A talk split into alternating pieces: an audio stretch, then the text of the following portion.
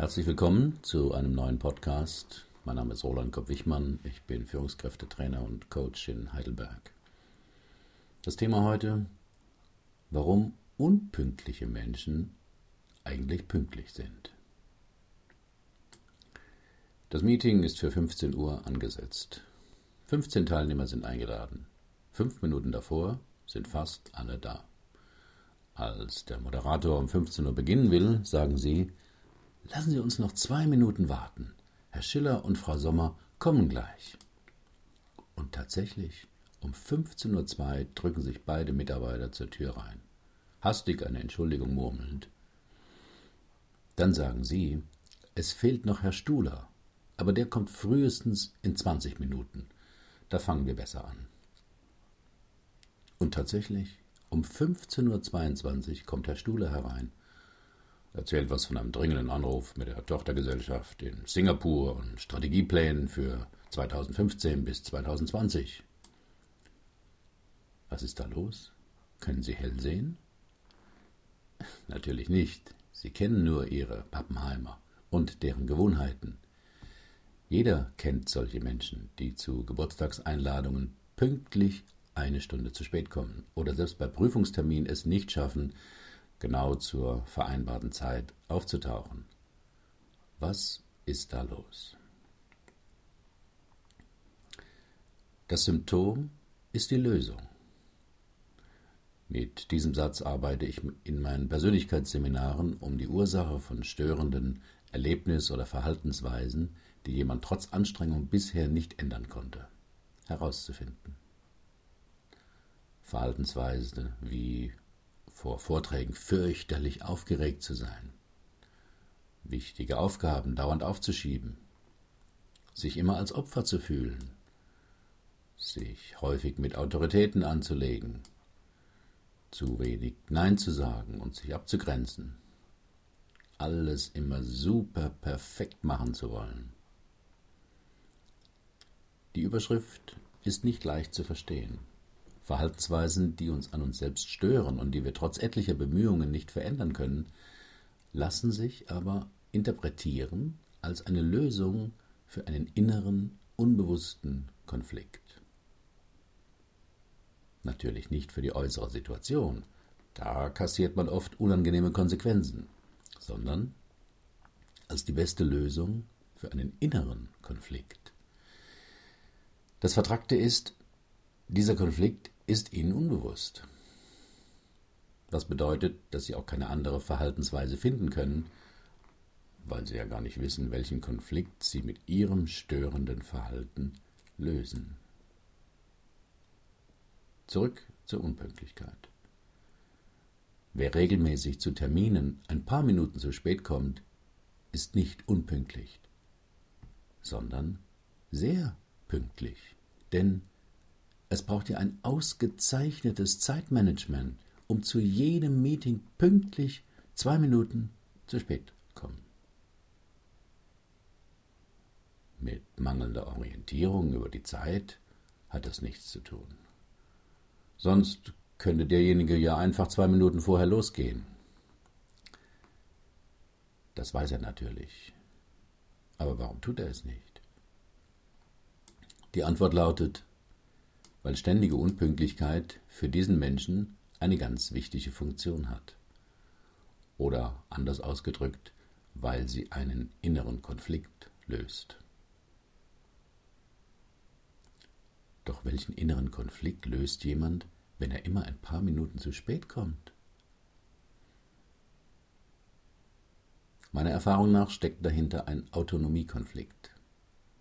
Derjenige muss bei festen Terminen seine Unabhängigkeit beweisen, indem er die Vereinbarung unterläuft. Er rebelliert dagegen, verplant zu werden, obwohl er der Terminvereinbarung ja meist selbst zugestimmt hat. Wer achtsam untersucht, wie er es eigentlich hinkriegt, genau zwei Minuten zu spät zu kommen, wird etwas Erstaunliches entdecken. 20 Minuten vor dem Termin ist derjenige mit irgendetwas beschäftigt, Mails lesen, an einem Projekt arbeiten etc.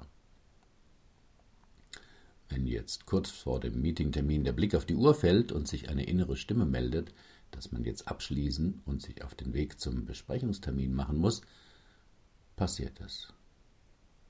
Der Unpünktliche kriegt ein unangenehmes Gefühl, ist hin und her gerissen, liest weiter seine Mails oder nimmt noch ein Telefonat an.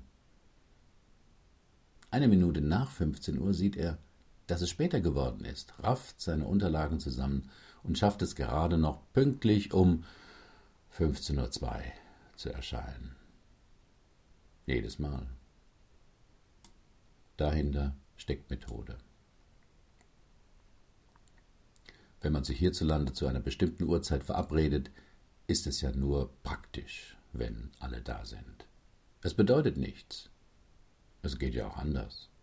Primitive Völker, wo niemand eine Uhr hat, haben auch Meetings. Da lautet die Vereinbarung, wir treffen uns bei Sonnenuntergang am Berg. Das klappt auch prima.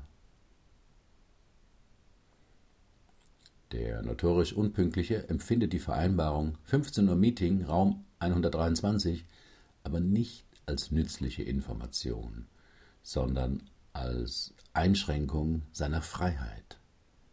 Jemand will ihm vorschreiben, wann er seine Mails lesen darf, ob er noch diesen Anruf entgegennehmen darf, wann er sein Zimmer zu verlassen hat. Und wer ein Autonomieproblem hat, der rebelliert jetzt. Will sich nicht dem Diktat der Zeitvereinbarung beugen. Da müsste er ja gehorchen, sich unterwerfen. Niemals. Er ist doch ein freier Mensch. Das wollen wir doch mal sehen. Der notorisch Unpünktliche muss dauernd beweisen, dass er ein freier Mensch ist. Deshalb überhört er die innere Stimme, die ihn an das pünktliche Aufbrechen erinnert, trödelt noch ein bisschen herum, bis er um 15.01 Uhr beschließt, jetzt gehe ich los. Ich habe ja noch das Meeting. Er erscheint dort, pünktlich zwei Minuten später, und drückt damit aus, hier bin ich, aber zu meiner Zeit. Der hier beschriebene Vorgang ist dem Unpünktlichen immer völlig unbewusst. Es ist seine beste Lösung für seinen inneren Autonomiekonflikt. Auf seine ständige Unpünktlichkeit angesprochen, wird er ganz andere Erklärungen liefern. Ich habe halt immer so viel zu tun. Da kam noch ein Anruf. Der Stress, der Stress. Ich bin halt so. Das war schon in der Schule so. Doch der Fragende wird solche Antworten selten akzeptieren. Denn die anderen Meetingteilnehmer haben auch viel zu tun, beantworten auch ihre Mails, nehmen aber einen Anruf, wenn es klingelt, wenn sie gerade aus dem Büro zum Meeting gehen, nicht mehr an, weil sie wissen, dass sie dann zu spät kämen. Solche inneren Konflikte entstehen meist in der Kindheit oder frühen Jugend, wo wir täglich in einer abhängigen Position lernen, wie es in der Welt zugeht. Und dort entwickeln wir auch unsere Strategien, mit solchen Situationen umzugehen und Gebote, Vorschriften etc. zu unterlaufen. Noch zwei Arten von Unpünktlichkeit. Da war ja noch Herr Stuhler, der grundsätzlich immer 20 Minuten später zu Besprechungen erscheint und dann was erzählt von einem dringenden Anruf mit der Tochtergesellschaft in Singapur oder einem Telefonat mit dem Landtagsabgeordneten. Diese Menschen haben ein Statusproblem. Sie brauchen einen Auftritt. Würden sie fünf Minuten vor Meetingbeginn schon da sein, mit den anderen Teilnehmern sich unterhalten und warten, dass es anfängt, bekämen sie schon bei der Vorstellung ein unangenehmes Gefühl. Ich unter all den Normalos in der Masse sitzen? Da sieht mich ja keiner. Da gehe ich ja unter. Da bin ich ja einer von denen. Und woran soll man dann erkennen, dass ich wichtig bin? Die dritte Gruppe von Unpünktlichen ist natürlich nie unpünktlich. Einfach, weil sie zu jedem verabredeten Termin schon mindestens eine Viertelstunde früher da sind.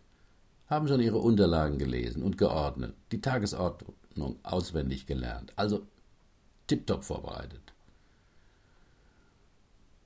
Für sie ist die Vorstellung, drei Minuten vor Sitzungsbeginn erst zu erscheinen, unvorstellbar und total unangenehm. So kurz vor knapp? Und wenn dann was dazwischen kommt? Ich was vergessen habe oder nochmal aufs Klo muss?